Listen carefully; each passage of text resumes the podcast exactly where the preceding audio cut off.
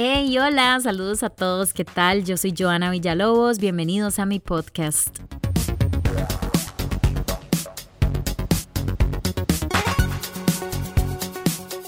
Hoy vamos a hablar de un tema delicado que todos sabemos que existe, pero pocos lo hablamos, la gordofobia. Es un término que se define con el odio y el menosprecio hacia las personas con sobrepeso que aunque por razones médicas se asocia con un problema de salud, parte de sus inconvenientes no se limitan al malestar físico, sino más bien a un malestar extra, el psicológico. La gordofobia lo que hace es humillar, invisibilizar, maltratar, ridiculizar, excluir y violentar a un grupo de personas en función de su peso. La gordofobia se puede ver muchas veces como comentarios aparentemente bien intencionados pero que vienen con un doble sentido o con un trasfondo que está al final lleno de odio. Se ve como personas supuestamente preocupadas por la salud de un completo desconocido basados únicamente en cómo luce físicamente de esta persona. Y es que las redes sociales sin duda han venido a intensificar este comportamiento de discriminación y que de alguna u otra forma nos ha puesto a todos un estándar de belleza que tenemos desde hace años. Ojalá todos podamos aprender en este episodio de hoy la importancia de erradicar este tipo de comportamientos, pero con cuáles comentarios vemos explícitamente la gordofobia en la sociedad a pesar de ser gordita, sos preciosa.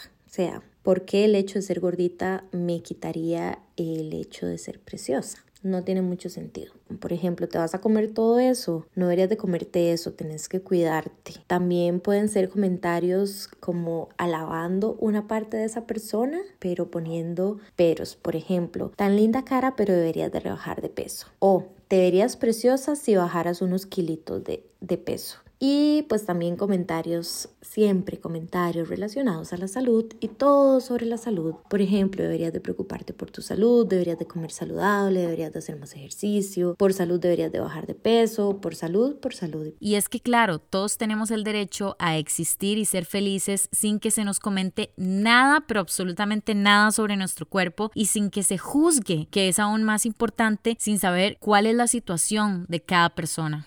Si pensáramos o nos pusiéramos en el lugar de cada uno de ellos, qué difícil tener que lidiar con estos comentarios una y otra vez. Yo en serio me cansaría y como ellos mismos afirman, tratan de tener un estilo de vida saludable, pero es algo que la gente no ve y tras de eso tienen que soportar este tipo de comportamientos.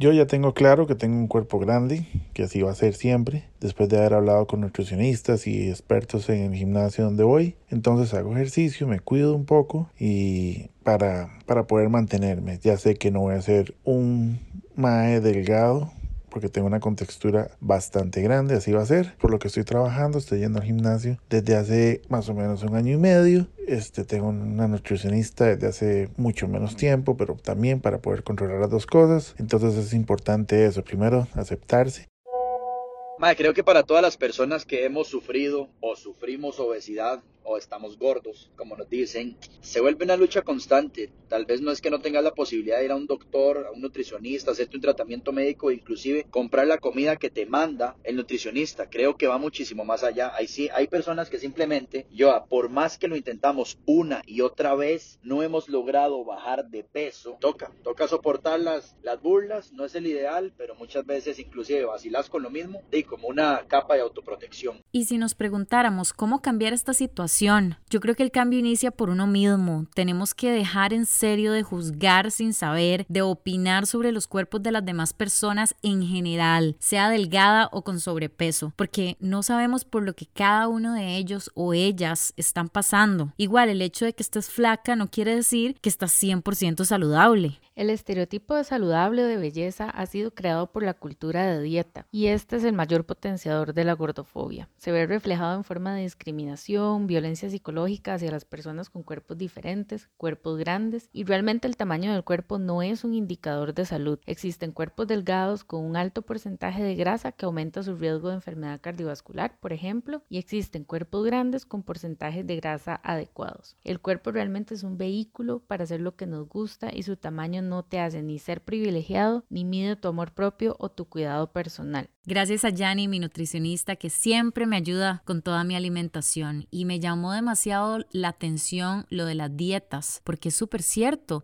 Hemos romantizado tanto este tema que ahora hay dietas para todo. Si sentís rechazo hacia un cuerpo grande, mi recomendación sería que antes de juzgar te enfoques en trabajar tu relación con la comida y tu miedo al peso. Al mejorar tu relación personal vas a ir aumentando la empatía hacia los demás y sus procesos personales. Recordá que el tamaño del cuerpo no te hace más o menos que otros. Qué importante este mensaje. Primero hay que trabajar en uno mismo, en nuestra relación personal para poder crecer y crear una empatía más grande hacia los demás. Nos va a ayudar muchísimo a dejar de criticar al que está al lado, cómo nos hace falta esto hoy en día. Creo que aquí el error es pensar que una persona solo por existir y mostrarse cómoda con su cuerpo está promoviendo la obesidad.